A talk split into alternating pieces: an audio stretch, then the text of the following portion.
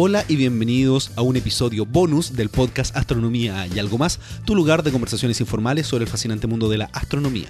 Mi nombre es Ricardo García y hoy te traigo una conversación que para mí tiene un valor muy importante porque eh, es una conversación con un astrofotógrafo que hace algunos meses falleció es una persona que yo conocí muy de cerca, que motivó a casi todos, por no decir a todos, los que hacemos astrofotografía aquí en Chile.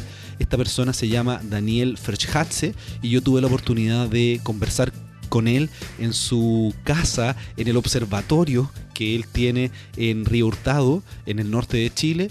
Eh, me abrió sus puertas, conocí el observatorio, pude hacer observación con sus tremendos telescopios y y tuve la oportunidad de conversar con él y grabar esta conversación que ya apareció en el episodio número 7 de este podcast, pero quería reeditarla como una especie de homenaje, un pequeño homenaje que yo le puedo rendir a Daniel Verschatze, este gran eh, astrofotógrafo. Y también quería contar una anécdota que me ocurrió hace muy poco. Eh, que estuve en Estados Unidos para ver el eclipse, algunos de ustedes me siguieron en redes sociales, esta gran campaña, y estuve en AstroCon, que es esta conferencia de astronomía que se organiza eh, y que este, en esta ocasión la hicieron pensando en el eclipse en la ciudad donde yo estaba. Y eh, fui a conversar con la, gente de Astrophysics, porque tenían stands de muchos telescopios, y las personas de Astrophysics conocían muy bien a Daniel. Yo les dije, hoy estoy aquí, qué buenos telescopios, y les comenté que yo conocía a Daniel, y ahí nos quedamos conversando un buen rato porque van a, van a ver ustedes en este episodio, para los que no lo han escuchado, que Daniel tiene un, una historia especial con este tipo de telescopios, los cuales yo pude utilizar para observar. Y bueno, era una pequeña historia que quería compartir con ustedes que ir a un lugar tan lejano, a un pueblo muy chico al medio de Estados Unidos y que haya gente que conoce a Daniel y que también lamenta esta pérdida, eh, muestra que su trabajo cruzó fronteras y llegó a todo el mundo. Y de verdad para mí es un orgullo poder haber tenido esta conversación, haber rescatado un poquito de lo que hizo Daniel, de su entusiasmo por la astrofotografía, todo lo que luchó para llegar al punto donde llegó. Es absolutamente admirable, es un ejemplo y nos marcó a muchas personas. Así que gracias, gracias Daniel por este gran trabajo y gracias por haberte dado el tiempo de conversar conmigo. Así que espero que disfruten esta conversación para los que ya la escucharon, que la vuelvan a escuchar y que recordemos a este gran astrofotógrafo porque de verdad fue una gran pérdida que, tuvimos hace poco. Los que estamos dentro del mundo de la astrofotografía, la verdad es que nos dolió. Así que eh, este es mi pequeño homenaje a el gran Daniel Ferschatze.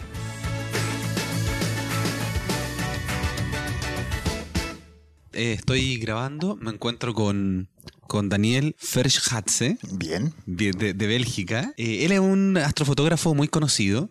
Y me encuentro aquí con él en su observatorio. Vamos a estar hablando sobre las imágenes increíbles que Daniel, que Daniel siempre genera. Les voy a dejar un, un vínculo para que las puedan ver a su galería, que de verdad son imágenes impresionantes.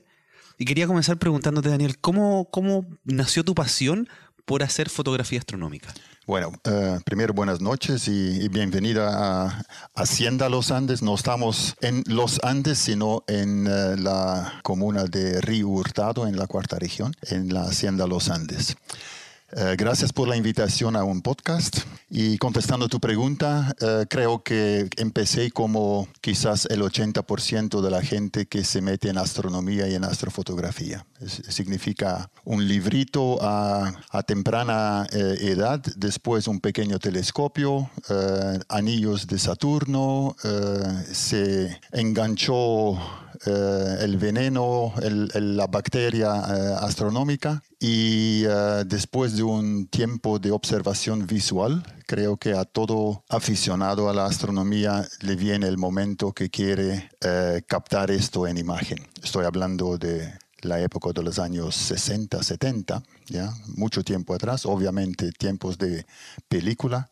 Y aparte de querer registrar las cosas que uno ve, también está esa tremenda ventaja de la astrofotografía de poder registrar los colores que nuestra retina humana lamentablemente no lo puede captar en su, en su condición de exposición momentánea. ¿Y te acuerdas la primera imagen que hiciste, el equipamiento que ocupaste? Bueno, obviamente eh, fueron eh, otros tiempos. Eh, el equipamiento que, que, ocupé fue un refractor chico de 4 pulgadas, F15, es decir, un, un, largo focal muy grande, muy, muy poco luminoso. sobre todo para, para película. Exactamente, para película era entonces objetos no quedaban mucho, tendría que ser o la luna o el sol o, o planeta. Y obviamente la primera cosa fue luna ya que era lo más eh, fácil y lo más, eh, lo más luminoso eh, astronómicamente de noche para poder captar. Y como siempre, los primeros resultados fueron mediocres para malos. y ahí uno va empezando el camino arduo, lleno de tropezos para empezar a mejorar y y eh, después meterse a, otros objetos. Y bueno, eso, eso tú lo hacías en Bélgica. En Bélgica, eh, yo soy de la ciudad de Gent, Gante en español, que es una ciudad de la parte norte de Bélgica, de la parte que habla flamenco o holandés. Y eh, como estudiante, ¿ya? Entonces todo esto era puro aficionado. Teníamos un patio en, en, una casita muy modesta en Bélgica el patio medía 4 por 4 metros y al centro había un pier, ¿ya? una columna con una montura ecuatorial de Polarex o Unitron eh, llamado refractor que me costó harto comprarlo, trabajando vacaciones y haciendo los jobs ahí para poder costearlo. Pero con resultado, porque después de poco tiempo logré una foto bastante buena de Saturno, con anillos y con eh, separación de Cassini, que incluso llegó a periódicos y la televisión nacional en Bélgica. ¿ya? Entonces, eh, ya en esta época eh, hubo, logros, aunque pequeños. Eso, así fueron los, los inicios. Ya bueno, antes de, empezar a conversar por qué llegaste a Chile y etcétera, Mencionaste las monturas ecuatoriales. Cuéntanos un poquito para la gente que está empezando su afición por la astrofotografía, ¿cuál es la importancia de una montura ecuatorial? Bueno, hay varias maneras de, compensar la rotación de la Tierra, que es la idea, porque los objetos en el cielo tienen esta, esta, este movimiento aparente, que es resultado de la rotación de la Tierra. Y obviamente para la astrofotografía uno quiere que los objetos estén más o menos eh, quietos en, eh, en, el, en, el, foco o en el plano focal del telescopio. Entonces hay que compensar esto utilizando motores para eh, guiar o traquear, como decimos nosotros, el telescopio durante las exposiciones. Y la manera más simple es eh, colocar uno de los ejes del trípode, eh, que conocemos eh, como el trípode fotográfico. Uno inclina el eje vertical hacia el polo sur, de manera que esté paralelo con el eje de la Tierra y esto se llama una, una montura ecuatorial. ¿ya? Y con esta pequeña solución eh, basta utilizar un solo motor para compensar eh, la rotación de la Tierra. Bueno, entonces continuamos con tu historia que está, que está muy buena porque vamos a llegar a una de las fotografías más espectaculares que toma un aficionado en todo el planeta. Eh, que son las fotografías que toma Daniel. Están, dentro de, de, los, de las mejores fotografías que, que ha salido incluso en la el Astronomy Picture of the Day, etc. ¿Cómo, ¿Cómo llegaste a Chile? ¿Por qué decidiste venir a este país con los cielos que tenemos nosotros? Bueno, la, la historia es larga y es una cosa eh, continua, en, es como un hilo conductor en, en, en mi vida. Eh, tengo, me acabo de jubilar, tengo 65 años. Pero desde los 16, 17 años eh, de la época que mencioné como estudiante y, iniciante en astrofotografía en Bélgica, eh, Chile estaba eh, en mi mira, porque era la época que eso se estaba estableciendo en Chile. Eso, el Observatorio Austral Europeo. ¿ya? Entonces, como Bélgica hacía parte, yo, yo activo en, en astronomía, lo tenía muy bien eh, presente y en mi mira eh, como posibilidad de trabajar un día en la ESO en el hemisferio sur. ¿Por qué? Porque había un vecino mío que eh, había vuelto de Chile después de haber vivido ocho años y, contaba maravillas de Chile, del clima, de la comida, de la gente, de lo, de lo barato que la vida era. Estamos hablando de los años 60, 1960. O sea, a él tenemos que agradecerle que tú estés acá. Eh, entre otros, entre otros. Acortando la historia, cuando me formé eh, de la Universidad de, de, Gent como ingeniero en telecomunicaciones, una de mis postulaciones fue a, la ESO, pensando que podría trabajar como técnico en la recién eh, nueva instalación de ESO en La Silla. me fue mal porque no tenía ninguna experiencia. telecomunicaciones no es exactamente lo que estaban buscando en este momento. Y así que eh, nada. ¿Y, cómo te sentiste cuando te fue mal? Bueno, es, eh, eh, tenía una explicación lógica. Yo sabía que tenía capacidades de ingeniero, pero tampoco me hacía ilusiones que me iban a, a reclutar como un, un ingeniero completamente nuevo sin las, las experiencias eh, de, en, en, las áreas que ellos buscaban, que era control de equipos y, eh, bueno, sabemos lo que ellos necesitan. Entonces, nada, eh, salí de Bélgica. Bélgica en ese momento muy poca posibilidad de, de, trabajar para mí o para gente con mi formación. Y emigré a Brasil donde necesitaban eh, mi tipo de formación. Quería venir a Chile a, ver otra cosa, pero eran las, eh, yo me formé en el año 72 y todos sabemos, sabemos que no fue la mejor época para emigrar a Chile o venir a trabajar a Chile. Entonces, eh, la alternativa más cercana era Brasil, y donde acabé trabajando, viviendo eh, durante nueve años. Ahí voy acortando toda eh, la historia porque estuve trabajando en varios otros países, entre Alemania, el Medio Oriente, siempre en mi área de telecomunicaciones. Pero lo que decía el hilo conductor, para mí siempre, consciente o subconscientemente, siempre había un, un vínculo con Chile. Después de haber vivido en Brasil, yo ya había visitado Chile, me había gustado mucho. Entonces pasaron muchos años entre medio estuve en varios países trabajando en mi sector de telecomunicaciones y finalmente, entre medio de, un viaje de moto que, hice, un sabático de un año y medio, que terminó, sorpresa, en Chile, donde conocí a mi mujer, entonces, eh, me, casé en, eh, me casé en el 88 eh, con la señorita Patricia, de una santiaguina.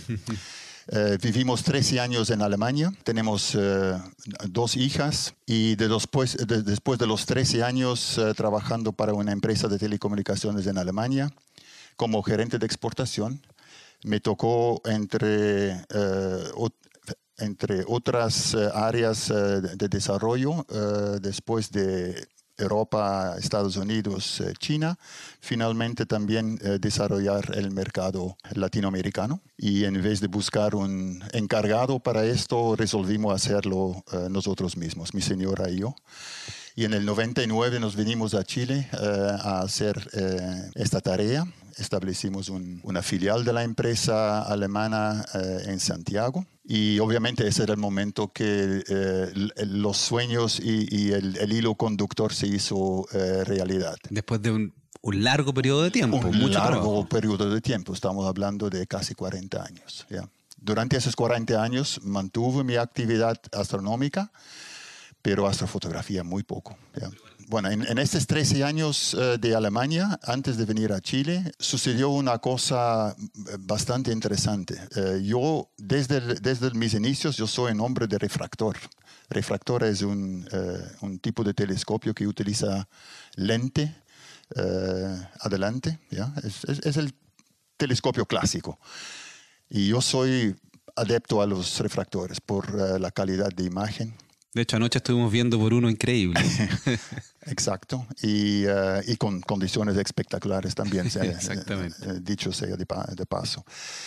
Entonces, eh, los refractores para, tienen un problema para astrofotografía porque la corrección de color tiene que ser absolutamente perfecta.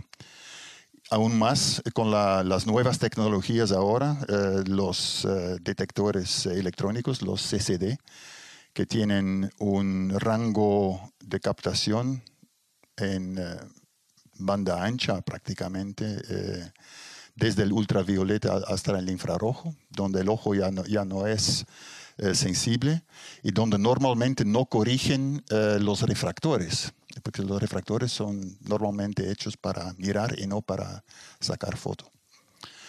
Entonces el resultado es que hay muy pocos refractores que son buenos para utilizar con detectores CCD. Y sucedió una, eh, una, casualidad que yo ayudé a mi jefe en Alemania a comprarle un telescopio porque estaba interesada a, escoger un telescopio. No entendía mucho, sabía que yo entendía un poco.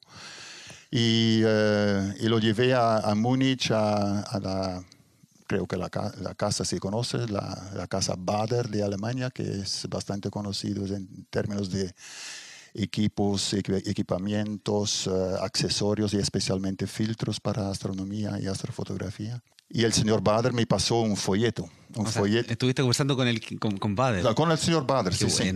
Porque él, él, vio que yo entendía algo eh, y me preguntó, ¿y tú no quieres comprar un telescopio? Y digo, no, eh, yo, yo, no soy, estamos comprando un Schmidt Cassegrain para eh, mi jefe, un, un Celestron 8. Y digo, no, yo, yo soy más de refractor. Ah, dice, refractor. Mira, tengo algo. Y me pasó un folleto que era de una empresa nueva, recién eh, partiendo en Estados Unidos, Astrophysics. Sabemos todo que papel es muy paciente, eh, las especificaciones técnicas de empresas eh, son siempre impresionantes, pero la prueba siempre está en, en el equipo mismo. Así que no me impresioné mucho leyendo la, los comentarios, eh, las críticas de gente conocida que, que, hablaba maravillas de Astrophysics y dijo, bueno, ya será. Y además en esta época yo tenía todavía la, la convicción que óptica de refractor tenía que ser o alemán o japonés. Ah, ¿ya? y de Estados Unidos, ¿cómo? No. Hasta que giré la, tercera página y había una fotografía de Tony Hallas hecho con un refractor astrofísico que me realmente me sacó prácticamente los calcetines, que era espectacular. Y digo, ¿esto fue hecho con un refractor? Digo, sí. Así que ahí me convencí y, eh, y compré mi primer refractor en Alemania, Astrophysics son 4 pulgadas, el famoso Traveler, ¿ya? que ya no se hace. ¿Y tuviste que esperar? ¿Tenías lista esperar en ese tiempo también? Muy poco, eh, eran meses, eran 3 o 4 meses, que ahora sería un sueño. ¿ya? Ahora Astrophysics eh, habla en 5, 6, 7 años. Sí, para la gente que no conoce Astrophysics, sí, son unos telescopios increíbles y uno tiene que esperar muchísimo para poder tener un telescopio. Entonces eh, llegó el, el, refractor, compré una monturita rápida para, para, poder probarlo, porque en ese momento no tenía la monturita. Y eh, la primera noche clara en Alemania eh, hice un test y sin decir más palabras, al día siguiente compré el modelo más grande de, de, Astrophysics porque encontré que 4 pulgadas iba a ser poco. ¿ya? Entonces encomendé el 6 pulgadas. Y con estos dos telescopios llegué a Chile en el 99, con el 4 pulgadas y el 6 pulgadas. Eh, obviamente los primeros años en Chile fueron dedicados completamente a la parte profesional. Y cuando las cosas se las los mares se acalmaban un poco y tenía un poco más tiempo para hobby, eh, empecé a buscar un lugar para hacer astrofotografía. Yo vivía y trabajaba en Santiago y obviamente el lugar para hacer astrofotografía tenía que ser alejado de Santiago por la contaminación lumínica. Nunca pensé que tenía que ir tan lejos. ¿ya? Empecé a en un radio de 20 kilómetros y siempre alargando, alargando el radio para eh, salir de esta tremenda cúpula de luz que genera Santiago. Estamos hablando del año 2000, 2001. Y cada día es peor. Y cada día es peor. Ahora ya, ya, ya es, eh, creo que hay que estar a 100 kilómetros eh, y 120. Y encontré un lugar en San Esteban, cerca de los Andes, en la, en la quinta región, hacia la cordillera y compré la famosa eh, parcela de agrado de 5.000 metros en un condominio ecológico y construí un, observatorio con techo que corre, el, en inglés el roll-off roof, ¿cierto? que es la manera digamos, más eh, económica y fácil de hacer un observatorio permanente. Y ahí instalé eh, una montura Astrophysics, entre paréntesis, Astrophysics también es muy bueno en la calidad de monturas, y empecé a hacer astrofotografía. Todavía con película, porque era justo el momento que eh, las cámaras CCD empezaban a aparecer en manos de, de aficionados. Pero a los pocos meses eh, compré un CCD, una cámara CCD, y fue inmediatamente claro para mí que esto era el cambio. Y nunca más, a partir de la primera vez que hice la, foto CCD, nunca más volví para atrás. Nunca más utilicé película. Vendí todo mi equipo de, película, del cuarto oscuro, de todos los químicos, todo, todo afuera. La cámara en este momento era una cámara SBIC eh, modelo ST10, bien sensible. Para la gente que no eh, ubica bien esta tecnología, eh, es una cámara especial para astronomía o para astrofotografía. Tiene un chip, a ver, tengo que acordarme un poquito, no era tantos megapíxeles, creo que eran dos eh, megapíxeles solamente. Y el tamaño era tampoco, no era muy grande, era como 10 por 15 milímetros más o menos, eh, pero una sensibilidad tremenda. Sí, y otra cosa importante que, que quiero que, que, nos cuente y que mencione es que las fotografías se sacan en blanco y negro, hay que hacer un proceso especial para poder obtener el color. Exactamente. El chip es eh, CCD, es un chip eh, monocromático, eh, entonces uno saca imagen blanco y negro. Y para sacar los colores, que es muy importante para una astrofotografía que que está hecho para agradar o para, digamos, hacer pretty pictures, como dicen en, en, en, inglés, ¿cierto?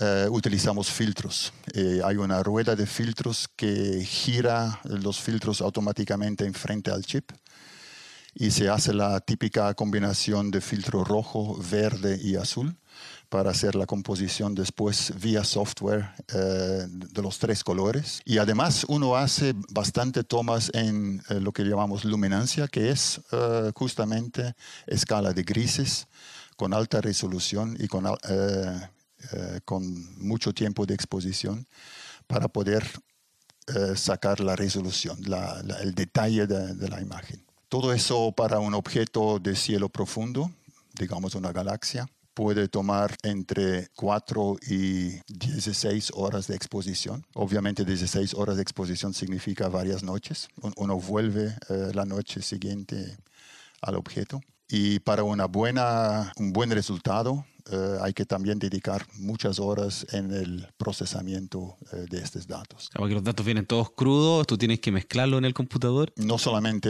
eh, empezar a mezclarlo, primero hay todo un proceso que, que no es evidente tampoco de calibración de, la, de las imágenes, porque hay que... El, el, crudo es bien crudo, hay, hay ruidos de varios tipos hay, eh, hay un viñeteo que hay que sacar. Eh, entonces hay, un, proceso básico de calibración de las imágenes eh, crudas y, recién ahí se puede empezar a mezclarlos, a, componer la imagen RGB, rojo, verde, azul. Y después utilizar la luminancia, la escala de grises para eh, tener el, detalle. Y finalmente, eh, el paso final, que es prácticamente lo más fácil y lo más agradable, obviamente, es, eh, es la composición de todo y, y, el ajuste, balance de colores y, y dejarlo realmente como corresponde a una imagen astronómica que se pueden ver en mi sitio web. mi preferencia es claramente para cielo profundo. astrofotografía es muy amplio. Hay gente que hace planetaria, hay gente que hace solamente luna. Entonces hay, hay muchas maneras de hacer astrofotografía. Mi dedicación es eh, la astrofotografía dedicada a, objetos de cielo eh, profundo con el aspecto no científico. Eh, mi, mi, interés es que lucen bonito, que sea una composición agradable a la vista, que los colores sean más o menos los colores que veríamos si nuestro ojo tuviera la sensibilidad para captar los rojos, verdes y azules como los conocemos en la Tierra, y que quizás, y ojalá, les da un pequeño, le genera una pequeña, un, un pequeño signo de interrogación en la gente, que les crezca una pequeña curiosidad para ver ¿por qué esto? ¿Por qué son, por qué son así? Y ese, es un poco el sentido de mi sitio web, creo. Eh, no solamente presentar fotos bonitos, pero también tratar de acercar la belleza del cielo profundo, de los objetos ahí afuera, las nebulosas, las galaxias, los cúmulos, los cúmulos globulares, acercarlos a la gente y que ojalá eh, se hacen un par de preguntas y lo, lo, más maravilloso sería si uno u otro también se, se, anime y empieza a hacer astrofotografía. Ese sería para mí el logro absoluto. Bueno, si alguien se entusiasma después de ver la página web de, de Daniel en hacer astrofotografía, por favor envíenos eh, sus galerías, sus imágenes. En las notas del episodio van a estar todos los métodos de contacto y yo directamente se las voy a hacer llegar a Daniel porque él está solicitando que la gente empiece a, capturar esta, esta cosa impresionante que tenemos que es nuestro cielo. Ahora, tal vez una, una pequeña palabra de, de, cuidado también. Astrofotografía, eh, mucha, mucha gente dice que es una forma de masoquismo porque no es fácil, es un, es un, es un, un, camino arduo, eh, hay muchos tropezos, eh, hay, hay, se, se juntan muchas cosas eh, que hay que empezar a, conocer, aprender a veces por, eh, por experiencias duras, ¿ya? porque se mezclan la óptica, hay un poco de física, hay mucha mecánica, hay computación, hay sistemas de control y todo esto tiene que funcionar bien. Y viajes también. Eh, también, hay, viajes, ¿ya? Batería externa. Hay, hay, mucho, hay mucho material, ¿ya? Y para gente que está en Santiago, eh, eh, esto significa que hay que llevar todo esto a terreno, ¿ya? o ir a un lugar donde pueden eh, encontrar equipos que están listos para, para operar, que son muy pocos en Chile. la Hacienda Los Andes es, es una. aprovecho de mencionarlo. Vamos a dejar el vínculo, obviamente. sí, y, y, y, no sería la primera vez que el, el, el astrofotógrafo va a terreno y, le, y se olvidó una pieza vital en su casa. ¿ya? Creo que todo, todo, todo, lo, lo, hemos hecho. Y llegas después de un viaje a veces muy largo a la cuarta región y te falta una pieza vital y no puedes hacer nada. Todo, el adaptador para poner la cámara en el telescopio. Por ejemplo, eh, o, la o la base del pier. Se trae, uno trae las patas y el pier, pero la pieza donde se ponen las patas y, y, el pier le falta. O el cable para conectar el, el, seguimiento. Entonces hay, es un camino arduo, pero es muy eh, grato después cuando las cosas empiezan a funcionar y uno saca eh, eh, resultado y ahí uno se, uno se olvida de todo lo que pasó antes. Además, mencionar que hay un grupo en Chile muy agradable de astrofotógrafos aficionados. Hay una tremenda ayuda. Aprovecho de mencionar un curso de astrofotografía en Achaya, que se hace creo que dos veces al año que es ideal para, para eh, empezar eh, y tener las primeras ideas. Se juntan los días sábados, eh, uno puede ver cómo los otros operan, uno puede ver, tantear un poquito de hecho, yo partí yendo al Observatorio Cerro Pochoco en Achaya. Exactamente. Y la persona que me enseñó a mí a hacer astrofotografía fue Carlos Milovich. Perfecto. Entonces, eh, ahí está. Está Carlos Milovich, está Eduardo Latorre, eh, en, eh, creo que es él que está haciendo los cursos de astrofotografía actualmente. Tiene una foto impresionante también. También. Y recomendable para la gente que quiere apenas conocer, antes de incluso comprar equipo es una buena indicación para al menos conocer el ambiente. Y toda esta gente son, son realmente eh, muy accesibles eh, para informaciones, para ayudar, para informar con qué equipo mejor empezar. Pues, obviamente uno no va a empezar con los equipos que yo estoy utilizando actualmente.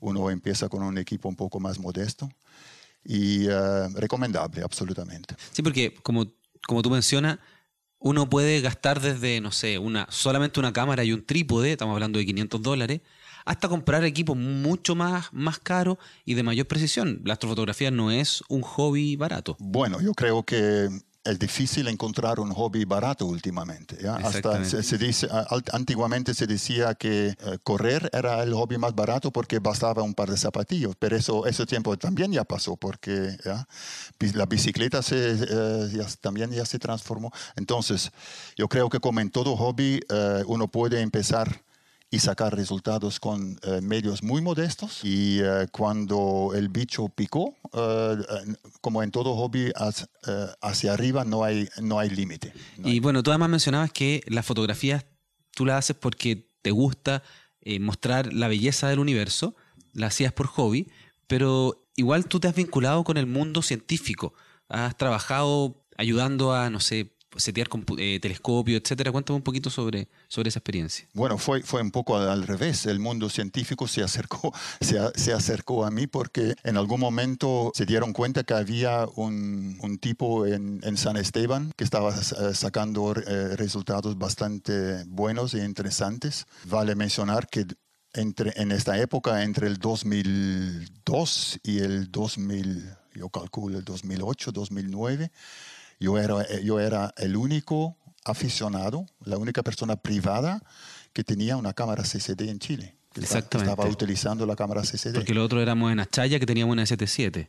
El, el, club Achaya tenía eh, eh, CCD, obviamente en Cerro, Cerro Calán andaba una cámara CCD también. Entonces era muy poca gente que estaba activa en, CCD. Y yo hacía parte de un grupo de astrofotografía. Carlos Milovich era uno, habían varios otros, ¿cierto? Gente de Talca y todo. Pero todos estaban en película todavía, En esta época. Entonces eh, yo era un poco precursor eh, eh, en esto. Y tal vez por esto la Universidad de Chile se acercó a mí para conocer, primero conocer mi observatorio, poder ver lo que estaba haciendo yo en eh, San Esteban. El observatorio ya se llamaba Antilue. Y ellos prácticamente se inspiraron de mi instalación, eh, que era en este momento un telescopio eh, tipo Ricci Chrétien, que es una forma de Cassegrain de 14 y media pulgadas, 33 eh, centímetros, con una montura Astrophysics de nuevo. Soy muy, todavía soy adepto a, Astrophysics. De hecho, cuando salen modelos nuevos te llaman para ofrecerte los telescopios. Exactamente. Entonces ahí el profesor Massa, que eh, es conocido, de, y, Mario Jamuy, que, que es eh, la persona que hizo el podcast anterior, eh, se acercaron, visitaron mi, eh, mi observatorio justamente para eh, saber qué telescopio utilizar para seguir la búsqueda de, de, las supernovas tipo 1A que, que Mario mencionó en el podcast anterior. Sí, es el episodio número 4.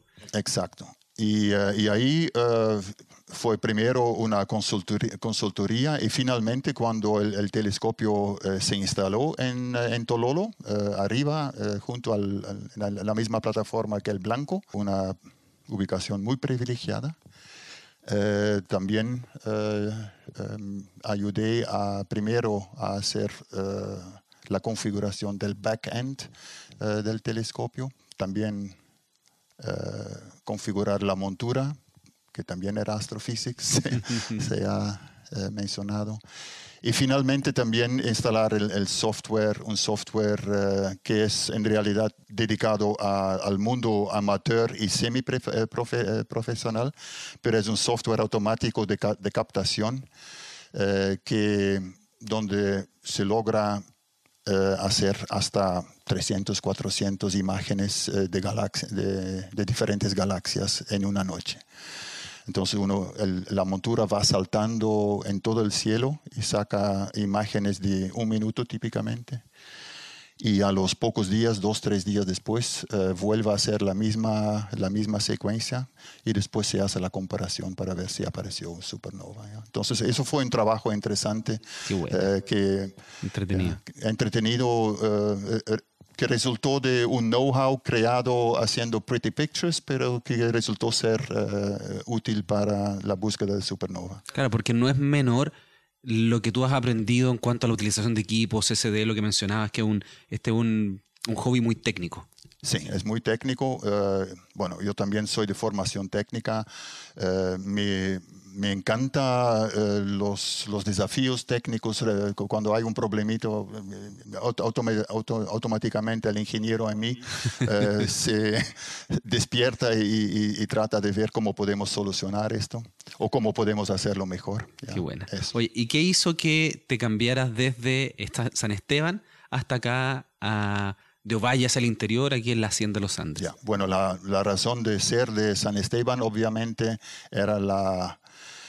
Eh, era porque estaba vecino a, Santiago, yo tenía mi trabajo y, eh, yo necesitaba un observatorio donde podía ir eh, relativamente rápido, en, poco tiempo.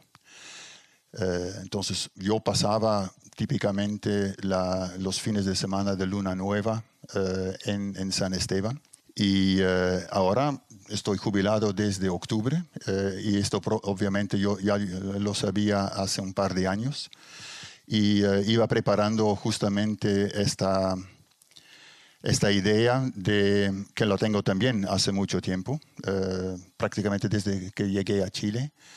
es de ofrecer otra vez, compartir, tipo outreach, como dicen los ingleses, tratar de animar a, otra gente, entonces ofrecer condiciones para hacer astrofotografía a un grupo más grande de, personas. Entonces nació esa idea de, buscar un lugar en Chile eh, para instalar un par de sistemas astrofotográficos completamente equipados, buenos telescopios de alta calidad, buenas monturas de alta calidad, cámaras, eh, todo, instalado hasta la computación. Eh, que sería prácticamente solamente que un, un, aficionado a la astrofotografía que ha hecho, que tiene experiencia previa, viene, se sienta y empieza a operar. O sea, los 40 años tuyos de experiencia están puestos acá. Exactamente. Se, necesita una... Eh, es como... ¿Con qué lo voy a comparar? Es como quizás arrendar un, un, velero de 40 pies. Eh, el, velero de 40 pies uno no lo va a arrendar a una persona que nunca ha hecho vela. ¿ya? Entonces eh, es un poco comparable con esto. Eh, yo yo arriendo equipos de primera línea. absolutamente. Absolutamente. de diferentes características que van de campo ancho. campo ancho significa igual como el, el gran angular eh, de la fotografía, entonces para eh, objetos eh, extensas, hasta un telescopio de 20 pulgadas que sirve para sacar fotos de galaxias individuales. Entonces hay en este momento una oferta de cuatro sistemas acá en la Hacienda los Andes que están disponibles para arriendo a personas que tienen experiencia previa y que les da la oportunidad a, especialmente eh, a gente que no ha tenido acceso, al, hemisferio sur. Estamos hablando de gente de Estados Unidos, de Europa, también es hemisferio norte, que tienen esas tremendas ganas de, sacar fotos de, los maravillosos eh, objetos que tenemos aquí en el sur. Eh, pero no saben cómo hacerlo o si saben cómo hacerlo no, no se atreven porque el, viaje es largo, es caro, los equipos son grandes, pesados, eh, son frágiles, eh, entonces puede, puede eh, pasar de todo. Entonces la solución aquí es un, un turismo de intereses muy especiales. No, no solamente especiales, pero muy especiales, directamente dirigido al astrofotógrafo no, no, digo extranjero, también puede ser santiaguino o aquí, o aquí de Ovalle. Tengo que mencionar, empezamos oficialmente en enero pasado, ¿no? el mes pasado. Ese, ese, fue la partida oficial. Estamos recién inaugurando. Estamos inaugurando. Eh, tenemos un año de operaciones, pero era beta testing, ¿ya? era marcha blanca. Y vino un grupo de austríacos como beta testers eh, que yo eh, les ofrecí utilizar los sistemas. Bueno, están publicando las fotos. se llevaron, creo que, un y medio terabyte de, de datos durante la las tres semanas de, de, actividad y todavía están publicando fotos eh, de, de, marzo pasado, de, prácticamente un año pasado. Así que fue, fue un éxito. Y este, esta actividad ahora está en marcha blanca y eh, sin hacer mucho marketing ya tenemos eh, por el boca a boca en el mundo de esta fotografía varias visitas extranjeras y nacionales. Qué buena. O sea, tu vida está marcada por un concepto que, no sé si estás de acuerdo conmigo, que es la paciencia. Porque tuviste paciencia de, poder esperar para poder viajar a Chile, construir tu observatorio y la misma paciencia dentro del, de, la, toma de fotografías mismo, porque no es un proceso rápido. Sí, yo creo que nunca, nunca lo he pensado así, pero creo que es, es un análisis eh, correcto. Yo, yo eh, lo había pensado más como, eh, y estoy un poco convencido de esto, que en la vida de uno, eh, cuando uno tiene una pasión, uh, un interés de verdad, esta misma pasión eh, genera este hilo conductor que mencioné antes. Y este hilo conductor muchas veces te hace hacer cosas conscientemente, pero también muchas veces inconscientemente. ¿Por qué dos viajes míos sabáticos terminaron en Chile? ¿ya? Como que hay un, había un imán antes. ¿ya? Entonces, entonces yo creo que sí, puede ser paciencia, pero también creo que hay un poco de una convicción dentro de la gente que hay, hay algo que hacer, una cosa que a uno le gusta y que tiene un... Creo que estamos entrando en mucha filosofía ahora, pero Pero sí, sí, eh, entre paciencia y, eh, y, subconsciente creo que este, este se puede decir así. Porque además tú sigues haciendo fotografía, sigues muy activo cada vez que puedes. Sí, publico menos porque eh, alcancé realmente una posición en la astrofotografía mundial que uno llega ahí y después dice, bueno, ahora eh, qué, ¿ya? Eh, vuelvo a sacar eh, fotos mejores de la, con mejor equipo de los mismos objetos. Y ahí me empecé a dedicar al proyecto que acabamos de, mencionar, que es ampliar mi base de, equipos para poder ofrecerlo a más gente. Y creo que en el futuro, cuando esto está funcionando bien y, y tenemos resultado con esto, Personalmente creo que me podría dedicar a quizás un poco de, ciencia. Recibo invitaciones. Está el profesor eh, Delgado que hace un estudio interesante de, fotografía, astrofotografía muy profunda que los profesionales no pueden, no pueden hacer porque no tienen el tiempo. Esa es la gran ventaja que nosotros tenemos como aficionados. Nosotros tenemos nuestros telescopios que ya no son tan chicos tampoco y tenemos mucho tiempo. Los, los, profesionales tienen que pedir una media horita en un telescopio y si tienen suerte se lo aprueban eh, el proyecto. Y para cada proyecto que se aprueba tiempo en, un, en un, telescopio, hay 10 o 20 que se quedan eh, eh, ahí. Nosotros no, nosotros podemos, como mencioné, quedarnos 10, 20, 30, 40 noches si queremos, si queremos realmente ser eh, fanáticos en un solo objeto. Y la CCD tiene esta, esta maravilla de, de, calidad que la película no tenía, es que junta fotones y junta fotones y se suman. No hay una curva de saturación que como la película. Entonces, cada noche que sacamos datos son más datos, más profundidad, más detalles eh, que tenemos. Bueno, a mí no me cabe ninguna duda que te va a ir muy bien aquí en la, en la Hacienda Los Andes, porque como ya mencionaste, estaba recién partiendo y hay gente que está viniendo, así que te deseo lo mejor. Espero poder entrevistarte o que conversemos más adelante ya cuando esto eh, haya tenido más movimiento, poder mostrar más, más cosas de aquí. Y bueno, simplemente agradecerte por darme este tiempo para que podamos conversar sobre tu vida, sobre lo que, lo que has hecho en astrofotografía. Así que bueno, Daniel, muchísimas gracias por esta conversación. Eh, yo, yo que agradezco porque, eh, como dije, eh, la divulgación para mí es una cosa, digamos, prioritaria en la, en la actividad astronómica que hago. Y podcasts como el tuyo, que son muy interesantes, ayudan a, a hacer esto y ojalá que mucha gente se anime, no, no, solamente en astrofotografía, pero en astronomía, astronomía, en general, porque nos pone un poco en nuestro lugar, nos da un poco la escala de, de, tiempos y, y, distancias y nos hace pensar un poquito en, en, lo que es importante y no tan importante en la vida. Nos saca de lo, del problema del día a día y nos hace mirar un poquito más allá. Así que muchas gracias por la conversación, fue muy agradable. Y eh, ahí está la invitación a la gente, eh, si quieren conocer eh, el lugar aquí, al interior de Ovalle, ofrecemos servicio de hotel, hotelería también. Entonces es un lugar, aparte de un buen destino astronómico, también es un buen eh, lugar para descansar. Sí, hay cabalgata de muchos días. Hay, hay, de todo acá. Grandes eh, actividades. Y también ofrecemos tours visuales para nuestros huéspedes. De hecho, creo que en 10 minutos más llega la gente. Llega la gente y nos vamos a dedicar eh, a hacer un tour visual aquí.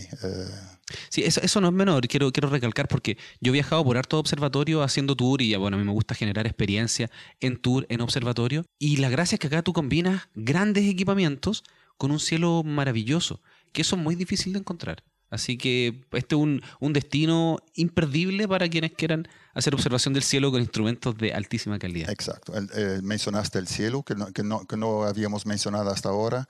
Estamos realmente al lado del, del Observatorio eh, Géminis Sur. Eh, estamos por detrás del Valle del Elqui, en un valle del río Hurtado que no tiene contaminación lumínica aún. ¿ya? Entonces es un destino realmente astronómico muy bueno porque eh, tiene cielos realmente privilegiados como tiene Chile en general. Hay que cuidarlos. Exactamente. Ya, Daniel, muchísimas gracias. Ok, buenas noches.